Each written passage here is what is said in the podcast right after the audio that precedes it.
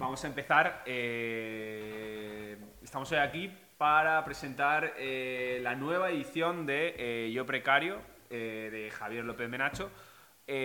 Una edición que llega 10 años después de la primera publicación de, de esta antología de, bueno, de crónicas precarias eh, y, que, y que ha sido editada en, eh, la, caja, en la Caja Books. Eh, antes de empezar me gustaría dar las gracias a tanto a la Caja Books por haberme invitado hoy aquí como a mm, Traficantes de Sueños por también acoger esta presentación.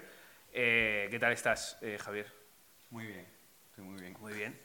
Eh, tengo una historia muy buena eh, sobre mi relación con este libro, porque como lo que tú no sabes es que eh, antes de que Raúl, eh, nuestro editor, eh, me mandase este libro hace dos semanas, yo ya había leído este libro antes, en 2016. Eh, os cuento muy brevemente. Yo en 2016 estaba en un pueblo, un pueblecito del Midwest en Estados Unidos. Y estaba como comenzando mi investigación eh, sobre mi tesis doctoral, eh, que es sobre la literatura de la crisis, y estaba preparando el corpus de novelas sobre eh, la literatura de la crisis y a- creo que fue a través de una presentación en YouTube en la que vi a Marta Sanz hablar de tu libro o comentar tu Sí, libro. Qué bueno. Sí, sí, sí. llegué a él, eh, lo solicité allí, como las librerías públicas allí son una gozada. eh, solicité el libro, me lo enviaron, no sé de dónde llegó, llegó como al mes o así. Y a- allí, como un invierno en 2016, en mitad de, de Indiana, me leí tu libro. Y he de decir que esa vez me gustó, pero esta vez eh, me ha gustado todavía mucho más. Porque creo que esa vez, cuando lo leí, tenía como cierto preju- prejuicio o quizás como eh, cierta cierta reticencia a eh, leer eh, la literatura de la crisis de una manera que yo creo que ahora eh, ha cambiado. Lo primero que te quería preguntar es cómo empezaste tú a escribir este libro. Porque eh, de alguna manera, como yo precario, es un texto precursor. Eh, para los, no sé si para los que estáis familiarizados con bueno, esta parte o esta historia de literatura española eh, tan reciente. bueno, Yo Precario se publicó en 2013, pero es que como si vamos a la secuencia, La Trabajadora de Elvira Navarro, 2014, Rafael Chirves en la orilla, 2014, El Comité de la Noche de, de Belén Gopegui, 2015, Clavícula, 2017, Los Besos en el Pan de Almudena Grande, 2015, eh, A la puta calle de Fallarás, 2013, 2013, 2013. porque salió con el mío. 2013. ¿Cómo, cómo te dio por eh, escribir algo que todavía no había escrito nadie en ese momento? Eh, fue como esa palabra, la precariedad, estaba empezando en ese momento. Eh, ¿Tenías algún referente en ese momento? Como eh, pensaste, estabas pensando en algún texto antes o simplemente como Sí. Bueno, a ver, eh, gracias a todos y a todas por venir. Eh, eh, me hace ilusión estas materias, hacía que no venía pues desde el primer, yo precario, que salió a la venta el día de las mayores cifras de paro de la historia de España. wow, ¿vale? El día, el mismo día. Entonces funcionó muy bien.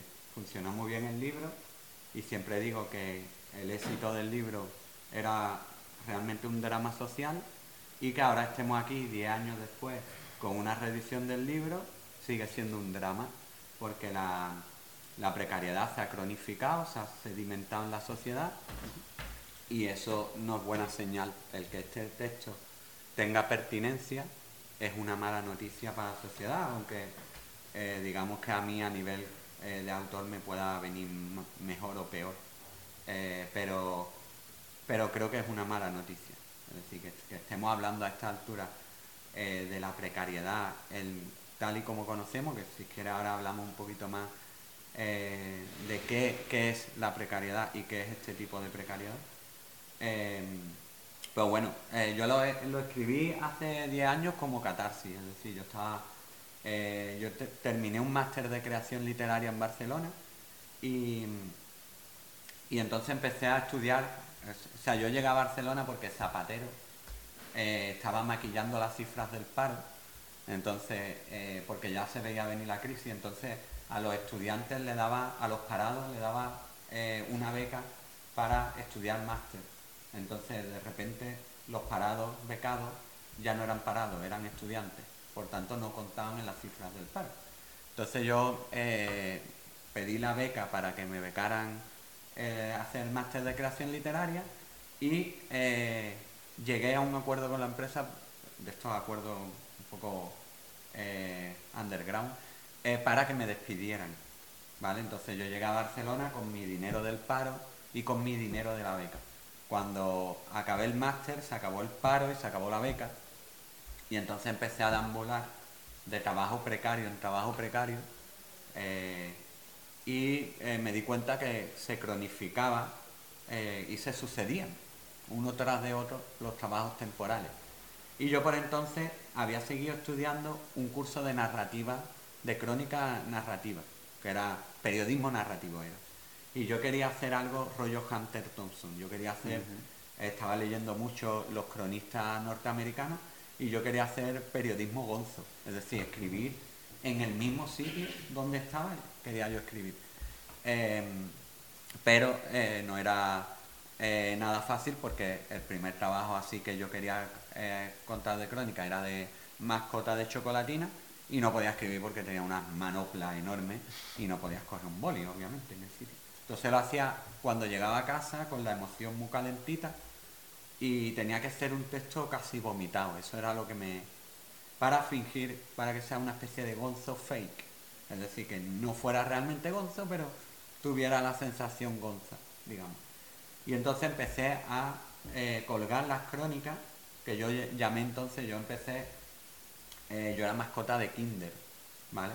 Y era la, el sándwich de leche, bueno, no, yo era el, chocolate, una, nueva variedad que era chocolate eh, en frío, ¿vale? Como una especie de helado. Y entonces pues lo llevábamos con las mascotas, vestidos de mascota, en una nevera y las repartíamos a los niños. Y, ahí yo dije, esto voy a hacer crónica. Y las llamé las chococrónicas eh, y empecé a colgarlas en el blog. A mí en el blog pues me leía mi madre, mis amigos y teníamos 10, 12 visitas cada entrada. Y con las chococrónicas estas pues empecé a tener como mil, mil y pico.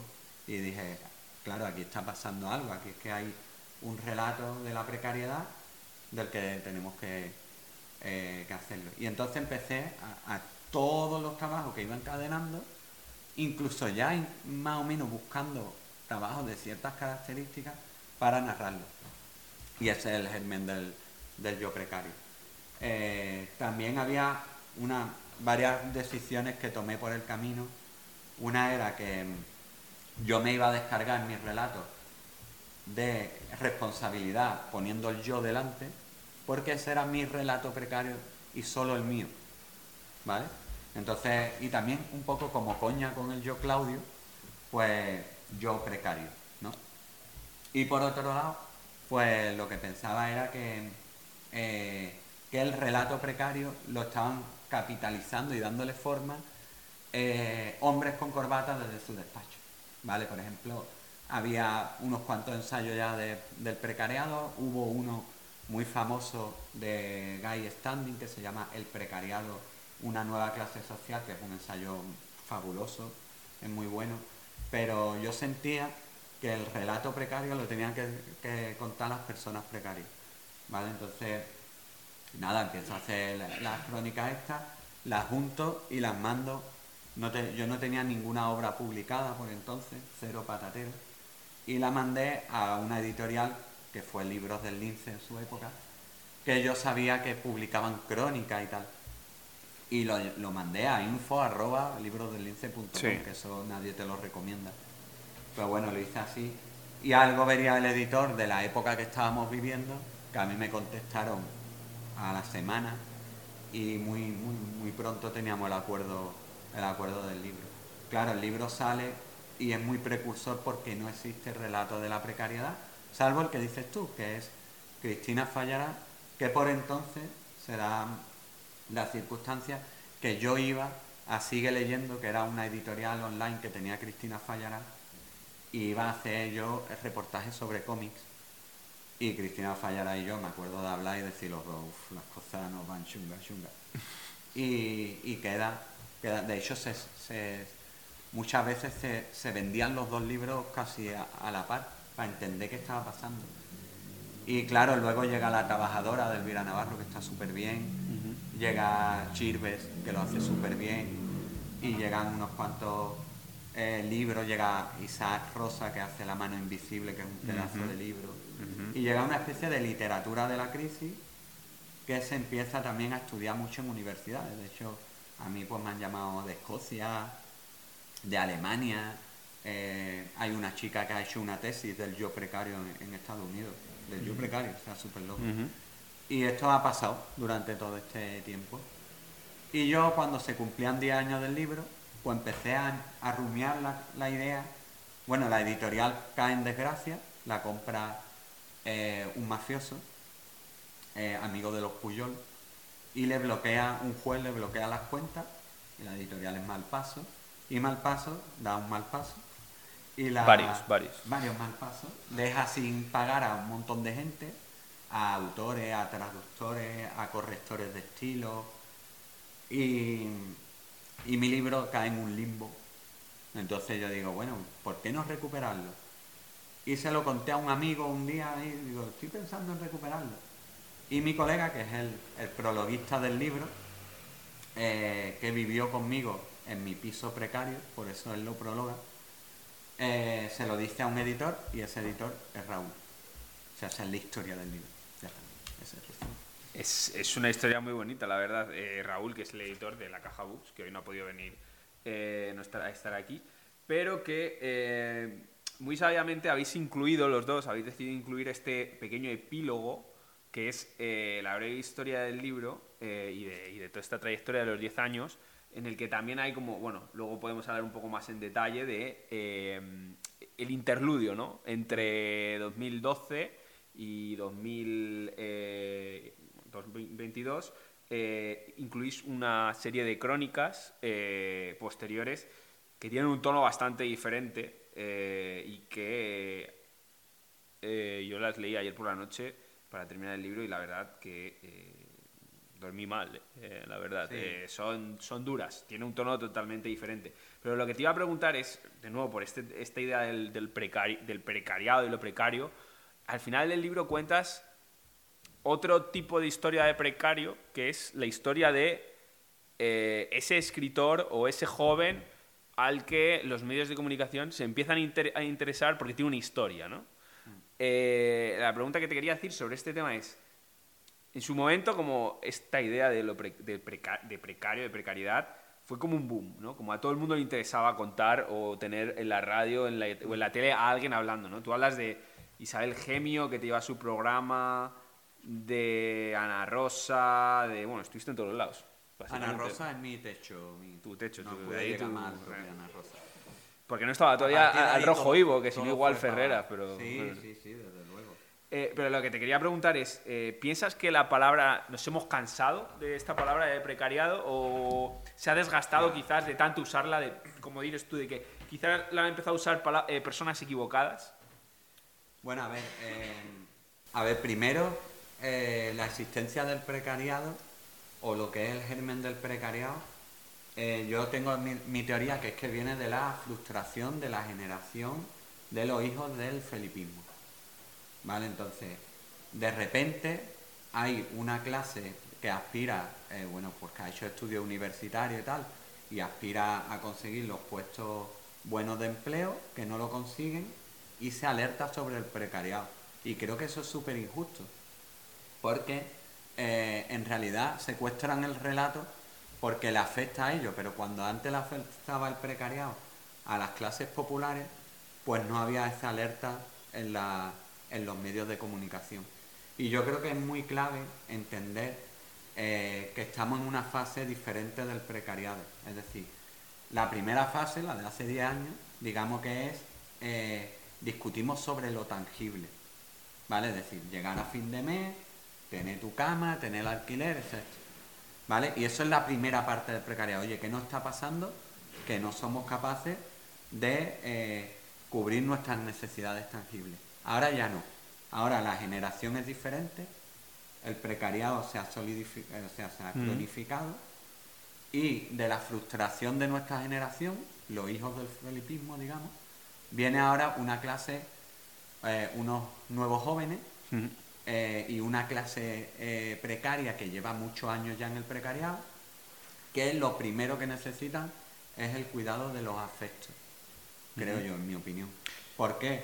Porque llevar 10 años en el precariado es durísimo, el precariado desgasta emocionalmente muchísimo, y luego la nueva, los nuevos jóvenes que llegan ya se conocen qué es lo que es el precariado, han sido educados entendiendo qué es el precariado eh, y están, digamos, descreídos. Y no es lo mismo llegar a un sitio frustrado que llegar a un sitio desde el descreimiento. Yo creo que, que eso es básico. Y luego creo que el precariado tiene en esta época tres cosas fundamentales para entenderlo. Uno es su multisectorialidad. Es decir, tú eh, de repente eres mozo de almacén, de repente eres rider, de repente eres jornalero eh, de repente eres tal. Entonces, eso te, te dificulta un arraigo y tener una representación sindical fuerte. ¿Por qué? Porque tú vas avanzando de sector en sector. Tú vas a los sindicatos y lo primero que te dicen es, oye, vete, ¿de qué sector eres? De automoción. Pues vete al sindicato de automoción. ¿Vale? Eso es fundamental. Otra de las características que creo que tiene que son fundamentales es la despersonalización del patrón. Es decir, la, la llegada de las nuevas tecnologías, si tú eres rider y tú entregas mal eh, un, paquete, tú eres de Globo y entregas mal un pedido.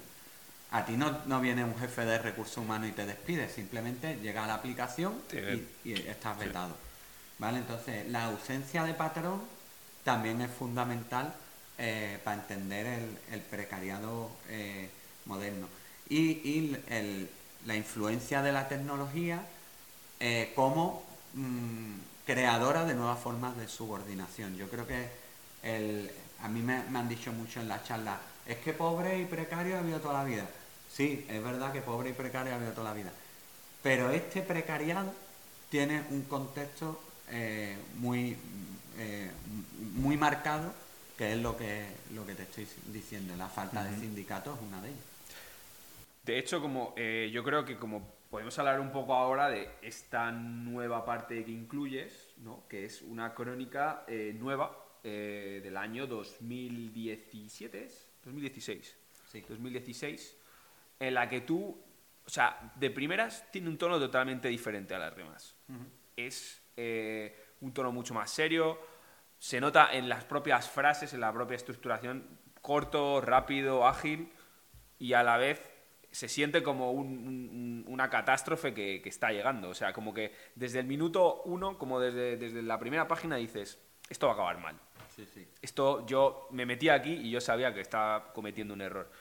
Y, es básicamente cuentas el proceso en el que tú, eh, en la empresa que estabas trabajando, que tenías un buen contrato y estabas en unas buenas condiciones, en el año 2016, decides embarcarte en el proyecto de convertirte en delegado sindical en tu, en tu, en tu puesto de trabajo y en pues eh, montar un sindicato dentro de una empresa de median, de un tamaño mediano, ¿no? Como considerable, eran 100 empleados, 80.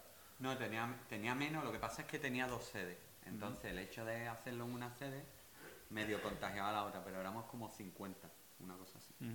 y, y, y, cuentas, pues, el, cómo eh, básicamente te van dejando, te van haciendo eh, móvil, ¿no? Como te van eh, apartando de la empresa, utilizan una serie de técnicas que todos conocemos, bueno, te empiezan a dejar de dar trabajo, te empiezan a apartar, a mover tu, tu mesa de, donde está todo el mundo. Algunos compañeros eh, que no están de acuerdo con el sindicato te dejan de hablar. Y, y es, es una historia, a mí me parece como...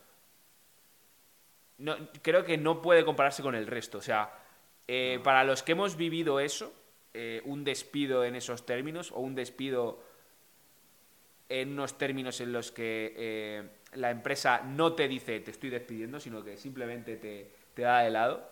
El hecho de saber la verdad, pero que nadie te la diga a la cara, ¿no? Es, es, lo peor, yo para mí, al menos, para sobre todo lo que hablas, la autoestima te la hunde, ¿no? Como tú hablas en esto de cómo poco a poco tu autoestima como queda como bajo, bajo cero.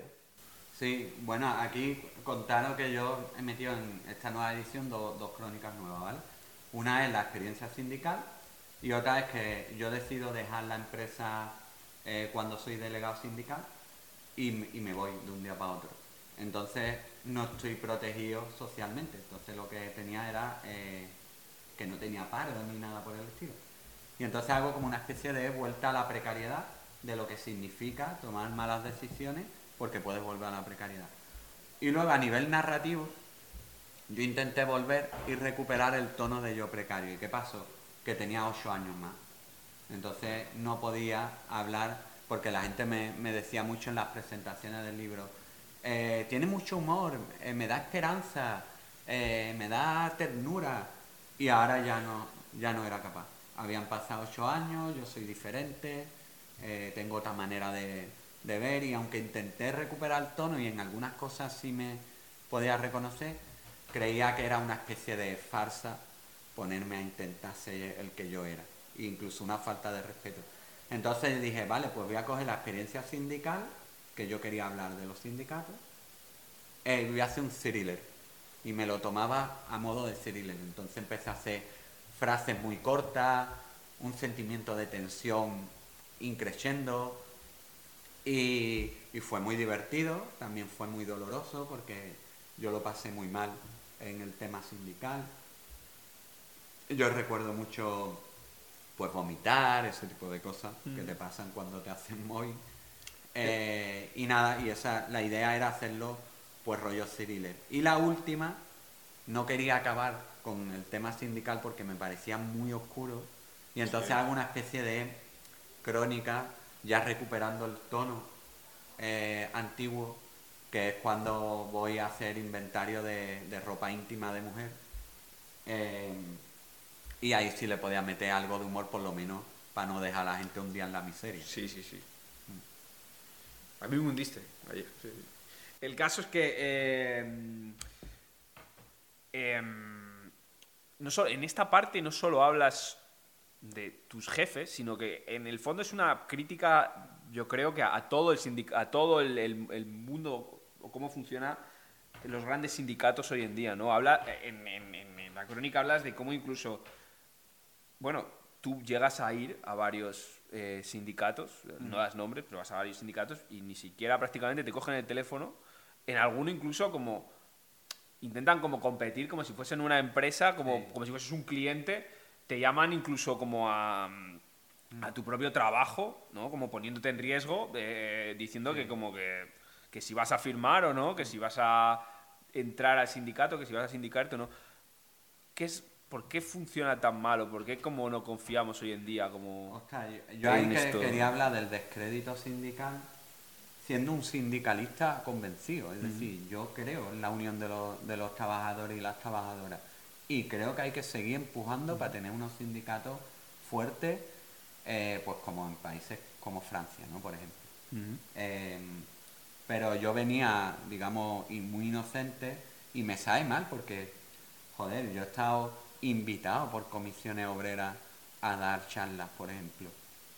Eh, y luego a los años, cuando yo experimenté el tema sindical, la historia fue que fue muy desastroso porque eh, nos metíamos en un laberinto burocrático en el que teníamos que asegurar cinco sindicalistas y nosotros no teníamos la fuerza en la empresa para conseguir cinco sindicalistas fundamentalmente porque éramos tres los precursores de esto y uno ya estaba sindicado. Entonces no podíamos eh, tener cinco sindicalistas. Y recuerdo que la UGT, eh, estaba compitiendo con comisiones para ver quién montaba el, el tema sindical, llamó a la empresa y eso es cruzar una línea roja porque estás descubriendo, se llamaron a la empresa preguntando por mí y eso es alta traición a un trabajador. Eh, entonces lo que hicimos es, vale, ninguno de los dos eh, sindicatos mayoritarios nos da su apoyo, aunque es ilegal, eso no lo pueden hacer, te tiene que dar su apoyo. Además dices en el libro, no me dan, mi, no, me dan mi apoyo si no me, si no me garantizo que voy a sindicalizar, que voy a dar mi cuota. Sí, o sea, entre cinco. Claro, era difícil. Y entonces nos fuimos a un sindicato eh, minoritario. Y los sindicatos minoritarios, que era la CGT, que en Cataluña es el sitio más potente de la CGT, eh, que recoge, digamos, ese espíritu anarcosindicalista histórico. Aquí al lado. Y, y ahí fuimos, y, es, diferente. Eh, mientras Comisión Obrera está en Rambla Raval y tiene un mamotreto enorme con uno, eh, una oficina escandalosa, la CGT está en Cambías, ahí al lado de la casa Ocupa, te abre la puerta o nos abrió la puerta un tío con la camiseta de los suaves, era como otro rollo completamente diferente. Y nosotros para montar el sindicato teníamos que tener la mitad más uno de los, de los trabajadores y trabajadoras de la empresa. ¿Cómo lo podíamos hacer? Pues no se podía enterar nadie afín al jefe y teníamos que ir consiguiendo las firmas una por una, pues mientras tomaba un café o le invitaba a alguien a tomar el bocadillo o luego te ibas de cerveza y tal. Y lo conseguimos, lo conseguimos, conseguimos, me acuerdo, 27 firmas y eso nos daba algo más de la mitad y convocamos eh, en elecciones sindicales, la convocó la CGT y nosotros queríamos que llegara antes del parón de Navidad porque en el parón de Navidad eh, redefiníamos nuestra estrategia y no llegaba, no llegaba, no llegaba, yo estaba ya amargado todos los días esperando. Y llega el día de la cena de empresa. Y, nada, eso bueno, lo leeréis. Eh, pero fue un shock en la empresa y la empresa reaccionó. Recuerdo que un amigo me dijo, prepárate porque van a reaccionar súper violentamente. Y yo digo, anda ya, es un derecho normal de los trabajadores y lo tienen que aceptar. Y la verdad es que fue, mm, fue muy duro, fue muy duro. Eh, reaccionaron muy, bueno, ya, ya lo veréis, ya me diréis qué os parece. Pero, pero fue un tema.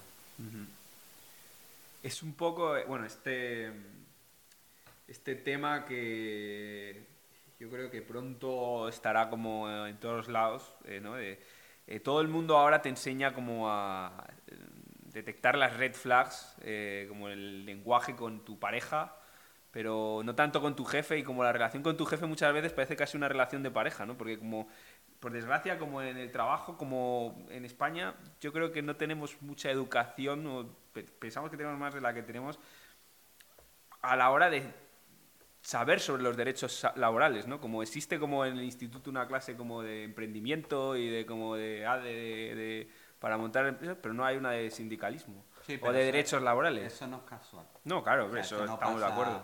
Eh, por amor al arte. Claro, claro. desde la Unión Europea eh, se está primando las competencias eh, empresariales. Claro que sí. Competencias emprendedoras. Eso es emprendedoras, eh, exacto. en niños, en chavales, algo que me parece una absoluta aberración. Sé tu propio jefe. y, bueno, y no es casual que del, movimiento sindical se hable cada vez menos y se, y se dé la, mínima formación posible. eso es absolutamente normal. y la, la deslocalización eh, y el, el, tema del teletrabajo, por una parte está bien, pero por otra parte eh, nos puede quitar mucho mucha capacidad de, de, movilizarnos como, como trabajadores y trabajadoras. Eh, y, luego, por último, porque ya me quiero callar para dejar paso a las preguntas, para si alguien tiene algo que contar o preguntar a, a, Javi sobre su, sobre su libro, es el tema como de la crónica del Mundial, bueno, del Mundial, perdón, de la Eurocopa de 2014. 2012, perdón. 2014. 2012. 2012. 2012. que es una crónica también muy, muy, muy, muy interesante porque em, Fue como un momento, yo lo recuerdo vagamente, no lo recuerdo casi, eh, porque bueno, no, es de estas cosas que como pasan un poco de largo, eh, pero tú lo cuentas muy bien en el libro, que todo en torno a ese evento está eh, colmado de eventos simbólicos. O sea, el día que España jugó el primer partido contra Italia que abría el torneo. Mariano Rajoy, el presidente del gobierno, firmó el, eh, rescate, eh, en unas condiciones eh, lamentables y con la sensación que tenía toda España de que ese señor lo había firmado deprisa y corriendo con el marca debajo del brazo para irse a Donetsk, creo que era, o a Kiev, fíjate, con, que, vueltas a la vida a ver el fútbol. Sí, pero él no llega a firmar un rescate. En realidad, lo que hace es unas condiciones eh, que eran era como una especie de rescate fake, pero pero no un rescate propio. Es decir, no, nosotros aquí no pasamos lo que pasaron en Grecia, pero sí que es verdad que había una negociación ahí eh, entre o sea, los periodistas dedicados a Moncloa y esto, todo el mundo decía, aquí se está acelerando para irse a ver mundial. Y era un disparate. Pero bueno, yo creo que la parte graciosa de esta crónica es que es en el nacimiento del proceso. en Cataluña, ¿no? Claro, en San Cugat, que es eh, una de las ciudades de mayor poder adquisitivo de Cataluña, eh, en unos cines desangelados, eh, ahí perdió de la mano de Dios, donde iba yo a animar, a hacer de, mm, speaker de la selección española donde la única gente que iba a ver el partido y a animar a la selección eran extranjeros y extranjeras. Claro, era, era una situación entre dantesca, cómica, eh, identitaria, bochornosa, eh, patética, no sé. Y a mí me parecía que, eh, que todo eso reunía un poco todos los conflictos que, estábamos viviendo en el marco catalán. ¿Vale? Y, y esa es la única crónica que dudamos entre mantenerla o no mantenerla. ¿No? ¿Sí? Eh, y yo dije que había que mantenerla, sobre todo porque había que mantener todo el, yo precario antiguo por respeto al, escritor que fui. Aunque no me respetara a mí mismo, pero por lo menos al que fui. De hecho, también nos planteamos, ¿hay que corregir algún texto, alguna frase? Y yo dije que no, que yo sentía que ese libro eh, escrito a lo gonzo, o en ese falso gonzo que hacía yo al volver a casa, tenía que permanecer así. Yo había ahora hay frases que no diría. Por ejemplo, el otro día estuve leyendo y la verdad es que releerme nunca lo hago, pero decía algo así como que, bueno, las frases se las trae, pero bueno, decía, eh, las mujeres tienen una sensibilidad especial con los niños, saben odiarlos mejor, ¿vale? Hmm. sí, sí, esa parte sí me Yo hoy no diría nada de eso para empezar, yo no creo que las mujeres tengan una sensibilidad especial, eso eh, no creo. Yo creo que, eso, eso es parte del, machismo que llevamos dentro, que te dice que la mujer tiene una sensibilidad especial, porque eh, en, términos, eh, digamos, científicos, eso no es cierto. Y luego tampoco haría esa ironía brusca, y no sé, pero bueno, entendía que había que respetar a ese que fui y yo también en el, proceso en 10 años, pues digamos, me he deconstruido y me he vuelto a construir y a, quitar alguna certeza y a traer eh, muchas dudas a mi vida y creo que eso parte también y que había que respetar a ese, ese escritor, dijera lo que dijera, es parte del, del, encanto de ese libro, que es un libro en el, del 2012 al 2013, 2014 casi todo, eh, en el que hay una voz de un un precario que por entonces tenía 29 años, yo ahora tengo 40. Se han pasado 11 añacos desde que lo escribí, creo que, ese testimonio tiene que seguir tal cual.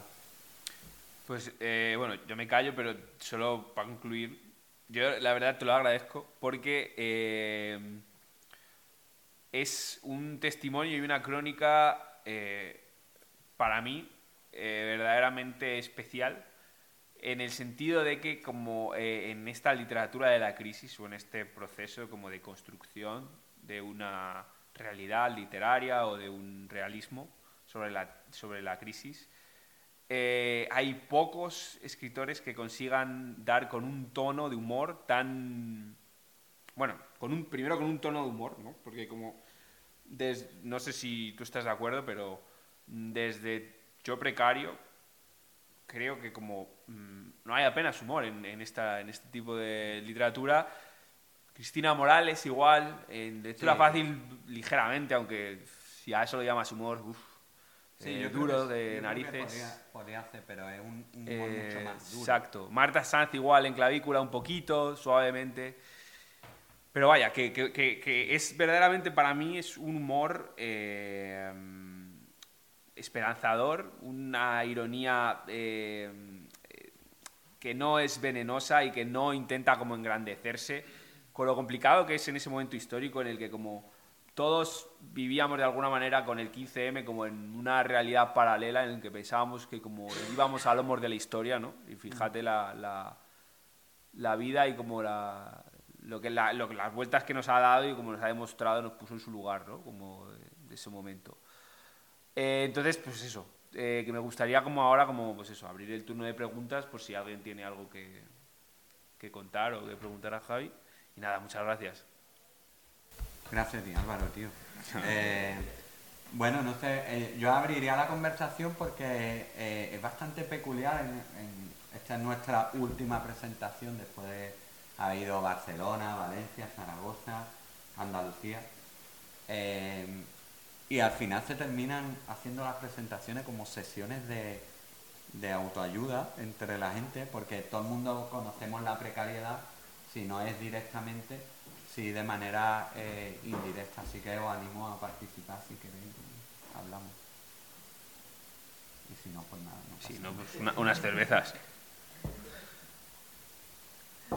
Vale, pues nada, pues, eh, pues sí.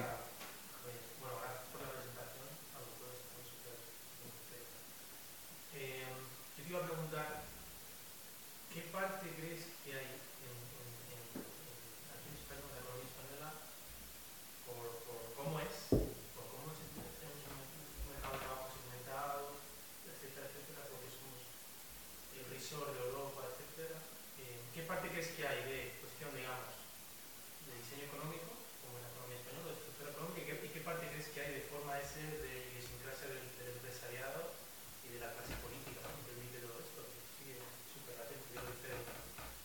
Pues un poco de todo. Es decir, yo sí que creo que tenemos unos problemas estructurales de tejido empresarial bastante obvios y es que no tenemos producción propia, digamos, no tenemos una industria fuerte, em, tampoco tenemos un sindicalismo muy fuerte, entonces eso como que se retroalimenta y luego tenemos un montón de, de em, capacidad de producir que no aprovechamos, como por ejemplo en Andalucía. En Andalucía hay un montón de tierra que no se aprovechan. ¿vale? Entonces, eh, creo que hay unas condiciones estructurales y luego, como tú dices, es que, es que suena tópico, pero es que las dos cosas que has dicho creo que son claves. Hay unas condiciones del empresariado que son especiales. Esto, eh, no sé si has visto el buen patrón. ¿Has visto el buen patrón? El buen patrón hace un retrato fidedigno de la clase empresarial española. Es decir, eso que era el buen patrón a mí me recordaba mucho al, patrón de aquí, del, tema sindical. Ese eh, recuerdo que a él lo que más le dolió me decía, Javier, es que tú estabas firmando conmigo, estabas brindando conmigo cuando yo dije que esto era una familia. Me dijo, claro, somos una familia hasta la hora de cobrar y hasta la hora de despedir a la gente. Entonces ya no es tu familia. Y yo creo que esa especie de paternalismo malentendido está bastante desarrollado en, la, clase empresarial española, que ahora encima eh, le sucede una clase empresarial que, que, viene, digamos, del mundo startups y viene del mundo de la cultura americana, que es mucho más dura, mucho más déspota y es mucho más... Entonces no, no sé si el remedio es peor que la enfermedad. pero creo que las dos cosas, yo estoy de, acuerdo, creo que tenemos problemas estructurales, eh, pues de eso de tenemos poca economía de cercanía, tenemos poca capacidad de producir y luego una cosa que tiene que ver con, con, la, con la propia miseria de la condición humana que está muy solidificado en la, en la clase empresarial, pero sobre todo porque el relato eh, de la clase obrera, yo los grandes problemas que tuve a nivel sindical no fueron con los jefes, era con los compañeros y las compañeras. Era que a nosotros, nosotros nos sale un circular por ahí echando peste de nosotros escrito por el jefe, lo hace un compañero. No nos amenazan de muerte unos jefes, nos amenazan un compañero.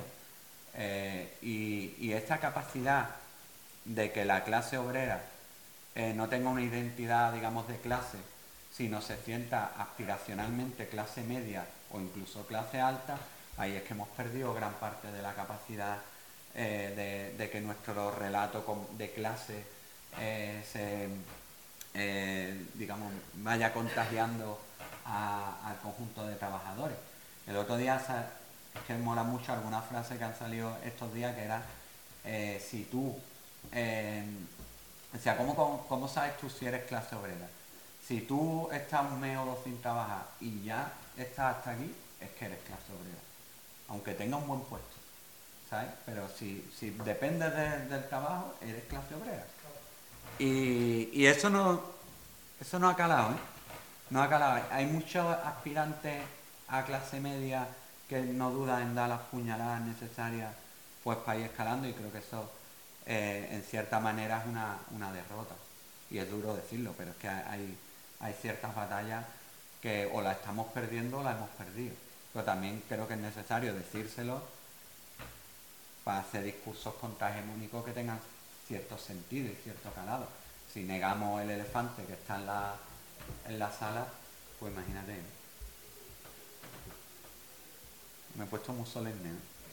Eh, bueno, eh, bueno, pues nada, eh, si os parece lo dejamos aquí y nada, ahora tomaremos algo, ¿no? ¿No? Venga, tomaremos algo, así que si os queréis quedar, pues invitados estáis. Gracias.